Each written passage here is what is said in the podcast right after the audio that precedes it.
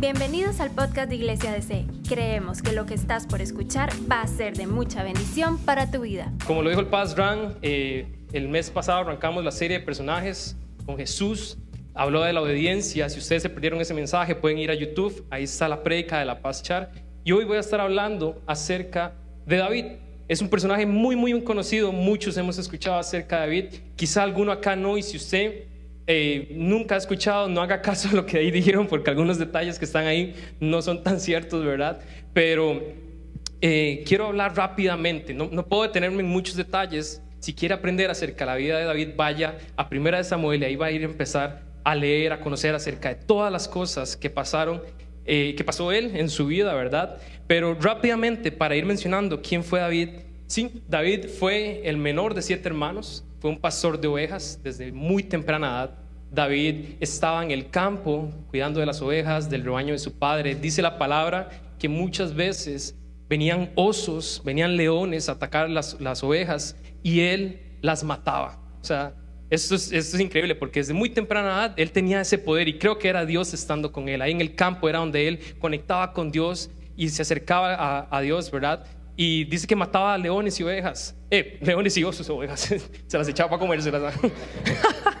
este, yo, yo, o sea, imaginen esto, no sé, yo a veces estaba en el cuarto y viene una cucaracha y mi valentía es probada en ese momento, ¿verdad? Ahora imagínense viniendo un león, viniendo un oso y dice que los mataba con su vara, ¿verdad? Otros roles o, o, o cualidades de David es que era músico, él tocaba el arpa, era un poeta, escribió no sé cuántos salmos dijeron ahí, ¿verdad? Bastantes salmos él escribió. Fue un guerrero muy valiente también. Y una característica o el rol más importante que David cumplió es que fue rey de Israel. Fue el segundo rey de, de Israel. Pero hoy no voy a estar hablando acerca de los roles, sino de una cualidad muy importante que fue la que mencionó el pastor y fue su lealtad a Dios. Hablamos el mes pasado de la obediencia, hoy vamos a hablar de la lealtad a Dios y esto va muy relacionado. Y antes de leer dos historias en donde David muestra la lealtad en su máximo esplendor, en lo máximo nivel, creo yo, voy a, voy a explicar, quiero que todos entendamos acá de qué trata lo que es la lealtad. Va a aparecer en pantallas, dice así, la lealtad es la fidelidad afectiva, se puede definir de esa manera. Es una alineación de nuestra alma con alguien más en un tipo de afecto familiar, la cual puede ilustrarse por medio del vínculo del amor. En palabras sencillas, es ese afecto que yo tengo hacia alguna persona. Puede ser hacia mis padres, hacia mis hermanos, amigos, mi novia en este caso, ¿eh? este, de muchas maneras, ¿verdad? Dice es el, el, texto que también se puede decir que la lealtad se expresa, expresa un sentimiento de respeto, de fidelidad, de compromiso hacia una persona, una comunidad, una iglesia, un equipo de fútbol, como lo es la liga, soy leal, soy manudo, ¿está bien? Hasta la muerte. Pero esto es, esto es la lealtad. La lealtad me lleva a esto. Es, es una cercanía, es ese sentimiento que yo tengo a alguien en el cual yo muchas veces me voy a despojar de cosas para complacer a otra persona. Muchas veces voy a, a sacar de mi tiempo para cuidar, para estar atento a esta persona. Eso es la lealtad. ¿Se entiende que la lealtad? Sí. ¿Queda claro? No traje otra definición, espero que hayan entendido que es la lealtad, ¿verdad? Entonces, ahora sí, saquen sus Biblias, sus celulares, eh, tabletas, y si no va a aparecer en pantalla, y si no traen Biblia, traigan, aunque sea digital, es importante. Y me van a acompañar a Primera de Samuel 24, eh, verso 24 del 2 al 9. Entonces, voy a darles un chance y mientras, para dar un poco de contexto, quiero explicarles acerca de lo que viene detrás de esta historia. El primer rey de Israel fue Saúl. Este fue el primer rey. Dios lo eligió, Dios se complacía en él, en este rey, y dice que lo amaba.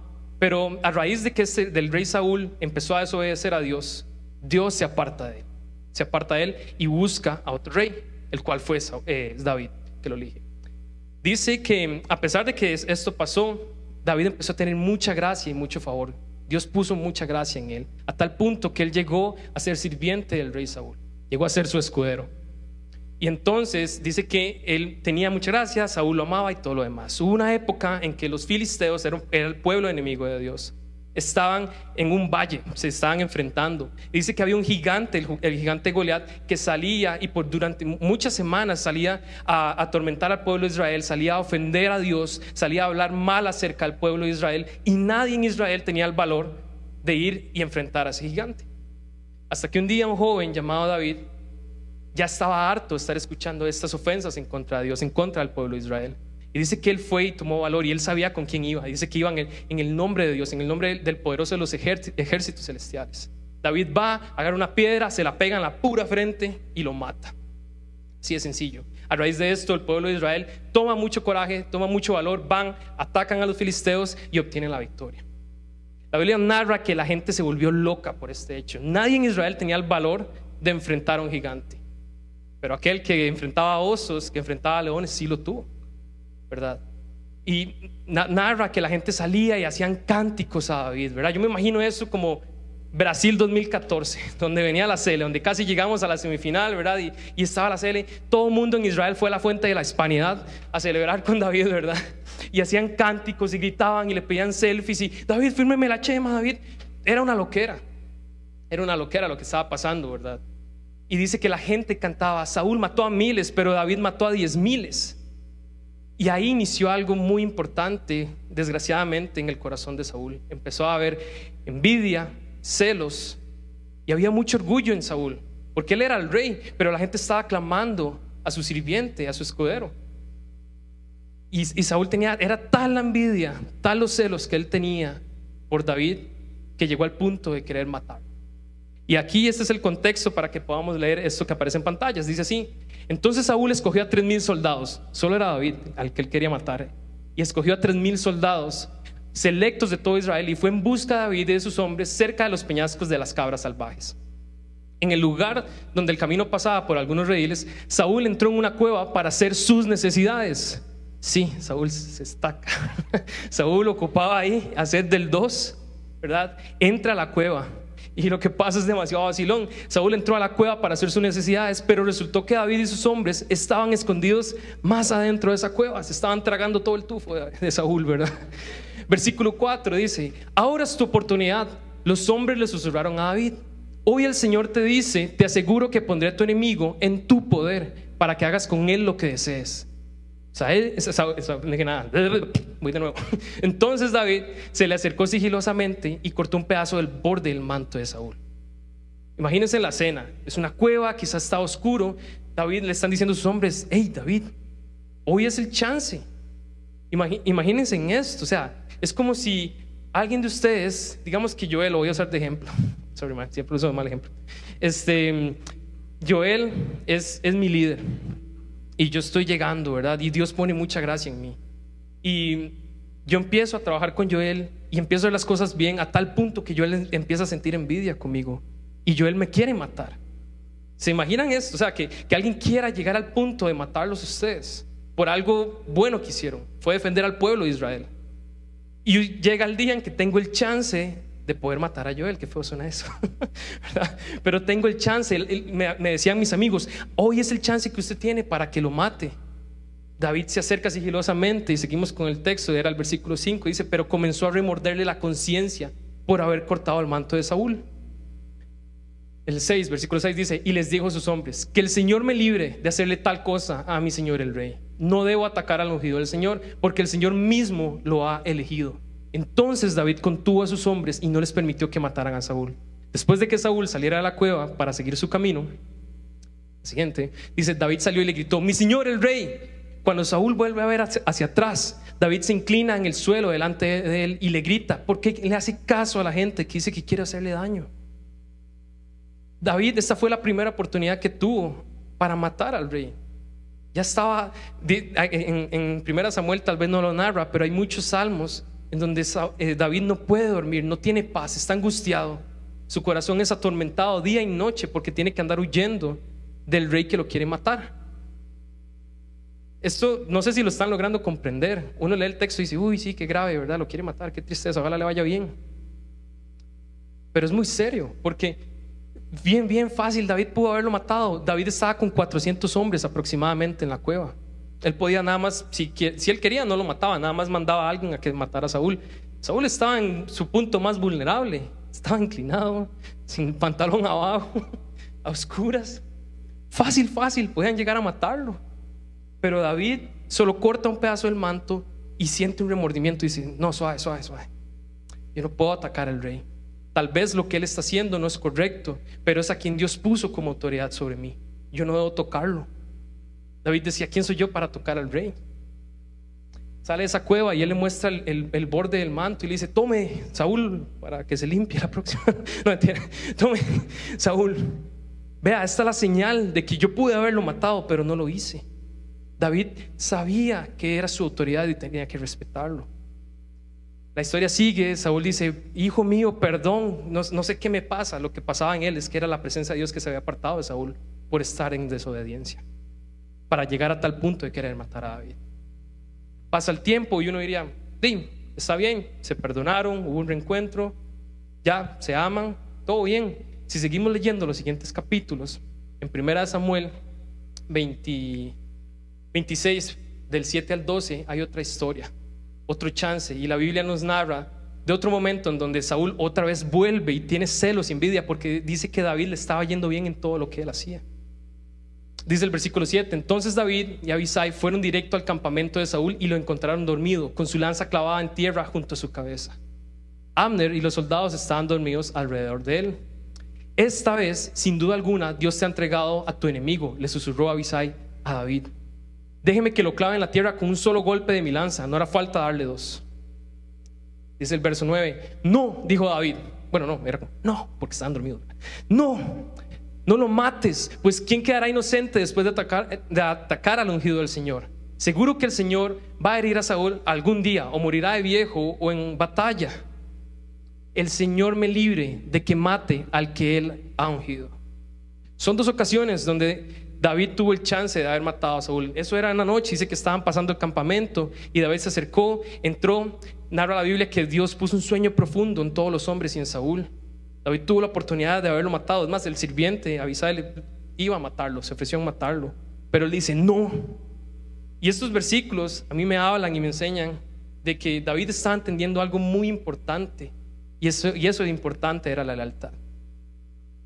Era la lealtad.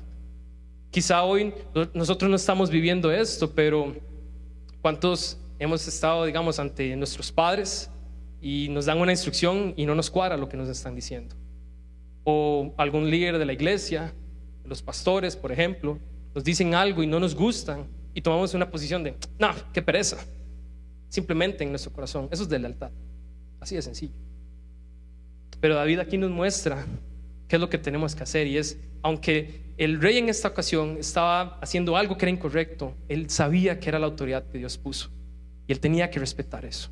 Él tenía temor de esa autoridad y él tenía temor de esa autoridad porque él tenía temor de Dios y él sabía que tenía que ser leal a Dios. La pregunta que hoy voy a estar teniendo es, ¿estamos siendo leales a Dios? Eso es lo primero, porque podemos decir, no, yo soy leal a mis autoridades, yo soy leal a, a Ran y, el pastor Char, el, a la pastora Char y al pastor Ran, que enreo. Yo puedo decir eso, pero en mi corazón tal vez es otra cosa, ¿verdad? Y fueron dos oportunidades que David tuvo. Y, y hoy usted dirá, digo, ok, todo bien, sea, qué bonita la lealtad, qué bonito lo que me, estaba comentando Checho. Ah, qué bonita historia. Pero le voy a decir que es muy importante que usted y yo como cristianos, si nos llamamos cristianos, hijos de Dios, empecemos a procurar ser leales a Dios. Ser leales a Dios y a nuestras autoridades aquí en la tierra. Y no porque yo lo diga, sino porque vamos a leer un texto que la primera vez que yo lo leí fue, fue impactante y fue la importancia de la lealtad para Dios. Dice el texto, fue la deslealtad la que interrumpió la unidad y el gozo del cielo. La deslealtad alimentada por el orgullo fue el catalizador de la rebelión y caída de Lucifer. Fracturó la eternidad en dos, introduciendo en un universo de luz algo que nunca antes se había, visto, el reino de las tinieblas. Nunca antes el corazón benevolente o bueno de Dios había sido tan transgredido, tan herido, tan golpeado y despreciado. Fue la confrontación más dolorosa que Dios jamás había padecido. Es por eso que los asuntos de la lealtad están arriesgados en el corazón e historia de Dios. La primera vez que yo leí este texto, no sé, lloraba. yo soy un llorón, la verdad. Y, yo, gracias Joel, este, yo lloraba. Yo lloraba porque muchas veces, ¿cuántos de acá han ido y cuentan un, un secreto, algún amigo de confianza? Cuentan algo, tal vez alguna lucha que están teniendo, tal vez que están en pecado, van y le cuentan a un amigo, y ese amigo va y le cuenta a otro, y ese otro va y le cuenta a otro, y otro, y hasta casi que aparece una historia en redes sociales y todo el mundo se da cuenta. ¿Quién ha sufrido deslealtad acá? Es horrible. Es horrible, se siente como una traición. Estaba leyendo de que em, cuando a uno lo traicionan es como, una, como perder a esa persona, como si, si esa persona hubiese muerto. Y el primero, el primero en la historia de recibir deslealtad fue Dios, el Padre. Esto es algo muy, muy, muy crudo, porque dice que fue la deslealtad alimentada por el orgullo. Estamos siendo orgullosos. Hay orgullo en nosotros. esto es muy rudo y porque muchas veces la deslealtad se disfraza en nuestro corazón. Es muy fácil esconder la lealtad. lo más visible es que yo le conté a alguien más otra cosa y fui desleal. Pero ustedes pueden estar acá y estar pensando que voy a ir a comer, que voy a ir a jugar, con quién voy a hablar, de qué manera voy a ir a pecar. También. Y su corazón puede estar desleal a Dios. Pueden estar aquí presentes, pero su corazón en otra parte. Eso así de sencillo es deslealtad. Venimos acá para buscar a Dios, no para pasar el rato. La rebelión de Saúl fue impulsada por el orgullo también. Si ponemos en, dos planos, Saúl tenía celos y envidia por David. Y en su orgullo él decía, yo soy el rey. ¿Por qué, David le, le están aclamando? ¿Por qué cantan a David estos cánticos si yo soy el rey? Lo mismo pasó con Lucifer, Satanás. Él decía, era un ángel precioso, estaba en el cielo, todo era paz, todo era unión, todos los ángeles adorando a Dios. Y sin embargo, él llega y dice, suave, ¿por qué, ¿por qué aclaman a Dios? ¿Por qué lo adoran? ¿Por qué no a mí, que soy hermoso? Decía Lucifer. El mismo hecho llevó a que Saúl por su parte cayera y Dios se apartara de él, y por el otro lado a Lucifer, que empezara esto, el reino de las tinieblas. Y por eso usted y yo hoy estamos acá. A raíz de esto, vea lo que puede causar la deslealtad. Literalmente me habla que puede hacer destrucción para su vida y para la mía. Y la deslealtad con el orgullo puede ser muy peligroso. Puede ser muy peligroso porque quizá decimos, bueno, yo, yo no quiero parecerme a Dios, él es, el primer lugar en mi vida, Él es todo para mí. Pero en la realidad pasan los días y yo no estoy orando, pasan las semanas, no estoy leyendo su palabra. Estoy confiando en mí. Yo puedo ser, yo soy, yo soy muy bueno en todo, todo me va a salir bien, yo tengo el control de todo. Eso es de lealtad. La deslealtad no es negociable, no es que hoy yo voy a ser leal a Dios, mañana no porque no lo ocupo. Perdón, pero qué asco pensar así. Y muchas veces lo hemos hecho. La deslealtad es una decisión. Y si usted está pasando por esto, de que pasan los días y no busca su presencia, no busca a Dios y no somos dependientes de Dios, estamos siendo desleales. Aparte de esto, si yo vengo aquí a la iglesia y un líder nos pide ayuda para, por ejemplo, no sé, limpiar baños, y yo, no, ¿cómo es posible que yo tenga que limpiar los baños? Eso es orgullo. Pero si llega y dice, no, tengamos un grupo de conexión, venga aquí, predique, enseña acerca de Dios, ahí sí, cuidado si estamos teniendo orgullo, ¿cómo estamos siendo en nuestro corazón? Al final el corazón es demasiado engañoso. Y eso fue lo que hubo en el corazón de David, perdón, de Saúl, en este caso. Orgullo, envidia y celo. Eso fueron lo, que lo llevaron a Saúl y a Lucifer en este caso también a rebelarse en contra de Dios. Si hay algo que esta noche a mí me gustaría que, que ustedes se lleven es esto. Es la pregunta, ¿estoy siendo leal a Dios? ¿Estoy buscando su presencia? ¿Estoy buscando su, su, su guianza en las cosas que hago? Porque podemos decir, sí, sí, a veces le pido a Dios, pero a veces tomamos decisiones a la ligera y realmente no estamos siendo leales. Si hay algo que hoy quiero que usted se lleve y, le pido al Espíritu Santo de verdad, es que en sus corazones empiece a meter la importancia de la lealtad para Dios. Tenemos que ser leales. Si usted se hace llamar cristiano, hijo de Dios, se tiene que procurar la lealtad al Padre. No podemos decir que somos leales a nuestras autoridades si no somos leales a Dios. Así no funciona esto. Cuando nuestros padres nos mandan a hacer algo que no queremos, ¿cuál es nuestra respuesta?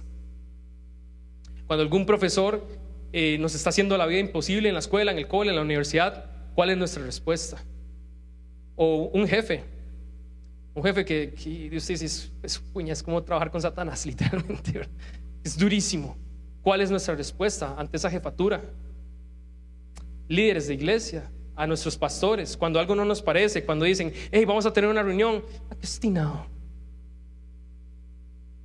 Más de una vez yo lo he hecho. Perdón, pastores. Más de una vez quizá yo he sido desleal. Creo que todos aquí, más de una vez hemos sido desleal. Cada vez que le fallamos a Dios estamos siendo desleal y hoy estamos entendiendo la importancia de la deslealtad. Gracias a Dios por su gracia y misericordia, Él no hace lo que Él hizo a Saúl y se aparta. Dice la palabra que sus misericordias son nuevas cada mañana y nosotros tenemos esa bendición.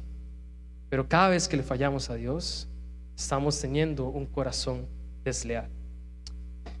Y hoy me gustaría compartir tres puntos básicos con ustedes. Tres puntos quizás usted diga, ok, entiendo un poco de la importancia de la lealtad. Entiendo que como cristiano, como joven, como adulto, como el más viejo que pueda estar acá, pastor, no debo procurar ser leal. Y estos tres puntos no son nada revelador, no son ahí bajados del cielo, ¿verdad? Y todo lo demás. Pero son tres puntos que en lo personal a mí me ha ayudado a caminar en lealtad. Y se los, les digo esto con humildad. ya les dije el ejemplo, he sido desleal muchas veces. Pero a la vez he tratado de ser una persona leal con mis autoridades, con mis padres, con jefes. Mi jefa pasada, bueno, sí va a contar eso, ella es de Estados, nunca va a ver esto. este, me hacía la vida imposible. Y desde que empecé a orar por ella, las cosas no cambiaron, pero en mí sí cambió algo. Y la forma de ver las cosas, la forma de, estar trabajando el día a día cambió. A tal punto que renuncié. No, mentira. Pero, o sea, no, se renuncié, pero por otra cosa. Pero el asunto es este, este, ¿cómo es que estamos haciendo? ¿Verdad? Es, yo, la verdad, vea, con humildad, no soy ahí como Pablo, que sean imitadores de mí como yo de Cristo. No, tengo demasiados errores. Pero estos tres puntos que vamos a ver me han ayudado a escoger un camino en el que me lleva a la lealtad a tomar esa decisión de la lealtad. El primer punto de cómo buscar la lealtad es soy segundo. Y esto a primera entrada a nuestro ego, a nuestro orgullo, no nos va a gustar. Nos va a chocar. Porque nuestra naturaleza es de que yo soy primero. Y si Joel me hace algo a mí, yo tengo el derecho a hacerle algo a Joel. Eso dice la sociedad. Si Milton me ofende, yo puedo, yo puedo ofender a Milton. Pero en el, en el cristianismo, siendo hijos de Dios, esto no funciona así debo ser segundo en todo. Primero con Dios. Dice la palabra en, en 1 Samuel 24:6. Y David les dijo a sus hombres: Que el Señor me libre de hacerle tal cosa a mi señor el rey. No debo atacar, atacar al ungido del Señor, porque el Señor mismo lo ha elegido. David entendía su posición. David alrededor de los 12 a 16 años fue ungido como rey. Y fue hasta los 30 años que empezó a ser rey de Israel. Estamos hablando de unos 15 tal vez años que tuvo que estar esperando David. Pero él sabía que Saúl era el rey y él entendía su posición. Jamás iba a atrever a tocarlo. Estamos siendo segundos con nuestros padres, con nuestras autoridades en, la iglesia, con el presidente, que a algunos no les gusta. ¿Cuál es nuestra actitud? Somos segundos primeramente con Dios. ¿Verdad? esto, el ser segundo, nos va a traer mucha lucha con el ego y el orgullo. Pero cuando empezamos a ir bajando ese ego y ese orgullo y entendemos que es por Dios, que Dios es primero en nuestras vidas, eso nos va a ayudar de una vez con las, autoridades que tenemos aquí en la tierra. El segundo punto es ser escudero. Dice 1 Samuel 16, 21. Así que David llegó a donde estaba Saúl y quedó a su servicio. Saúl llegó a apreciar mucho a David y el joven se convirtió en su escudero. ¿Qué ser escudero? En esa época dice que ser escudero estaban los guerreros y ellos iban en la batalla, iban viendo a algunos soldados enemigos y el escudero iba rematando para que ellos no se volvieran al guerrero. Iban siendo como protectores, como Batman y Robin, no sé. o el que estaba ahí protegiéndolo, ¿verdad? Esto era un ser un escudero. Hoy, ¿qué significa ser un escudero en la actualidad?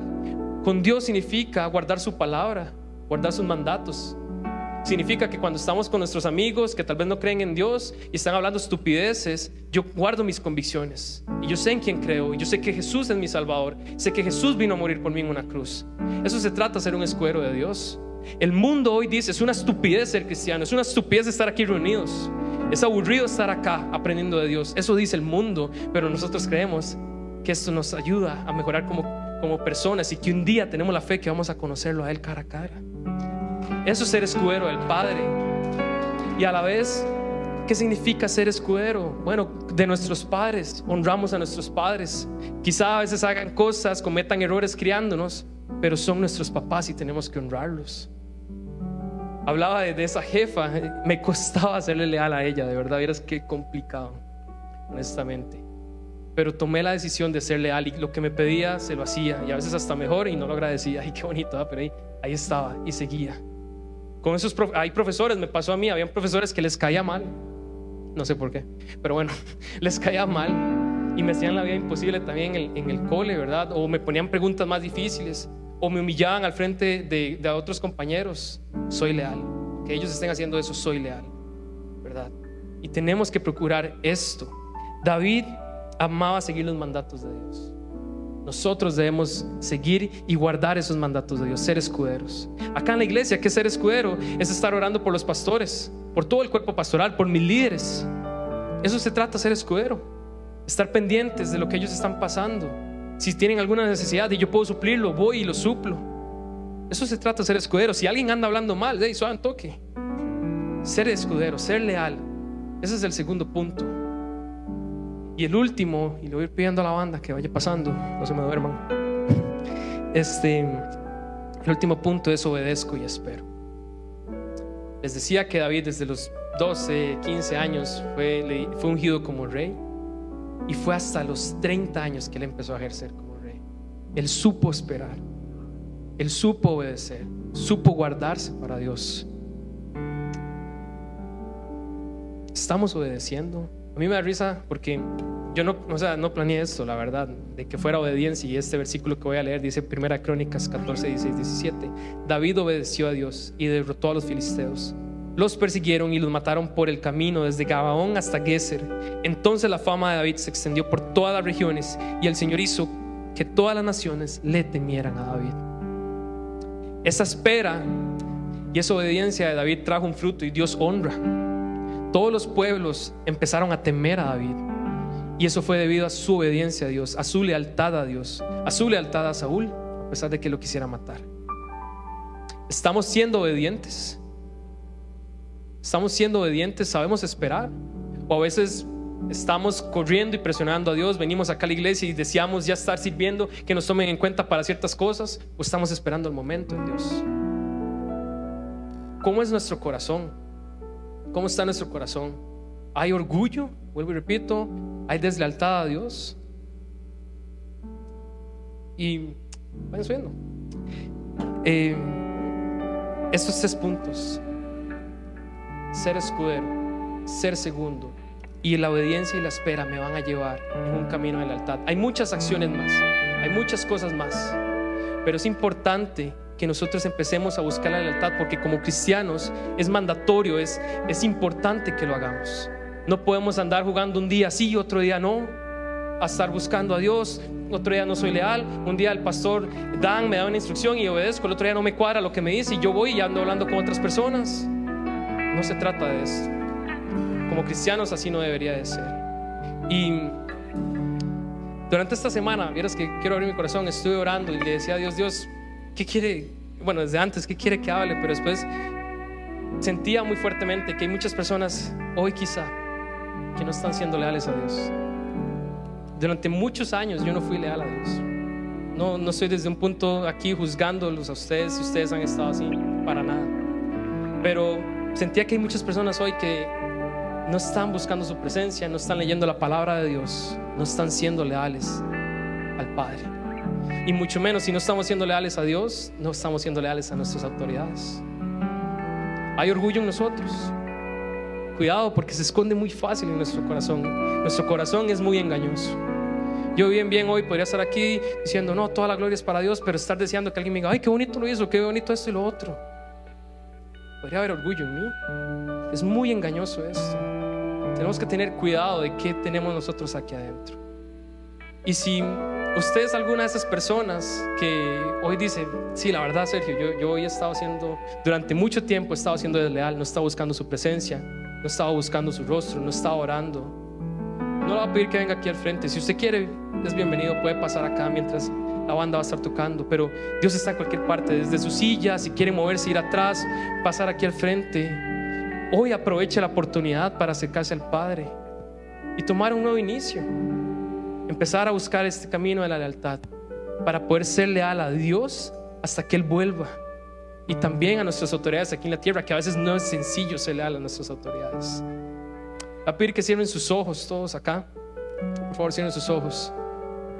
Empiecen a hablar con Dios. Pastores, líderes, empiecen a orar para que el Espíritu Santo empiece a traer convicción, a confrontar nuestros corazones. Que el Espíritu Santo empiece aquí a hablar hoy. Que empiece a moverse. Que empiece a decirnos en qué áreas hemos estado siendo desleales a Dios, a nuestras autoridades que nos diga si ha habido orgullo en nuestros corazones, si hemos estado haciendo las cosas para que nos vean, para, para que digan cosas acerca de nosotros y hemos olvidado que esto es para Dios. Empiece a orar usted ahí con Dios, empiece a orar y con el Espíritu Santo y que Dios le traiga convicción, le, lo confronte en nuestros corazones.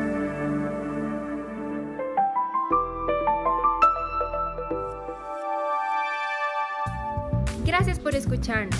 No olvides compartir este mensaje. Para más contenido e información sobre Iglesia DC, puedes visitar nuestro sitio web iglesiadc.com.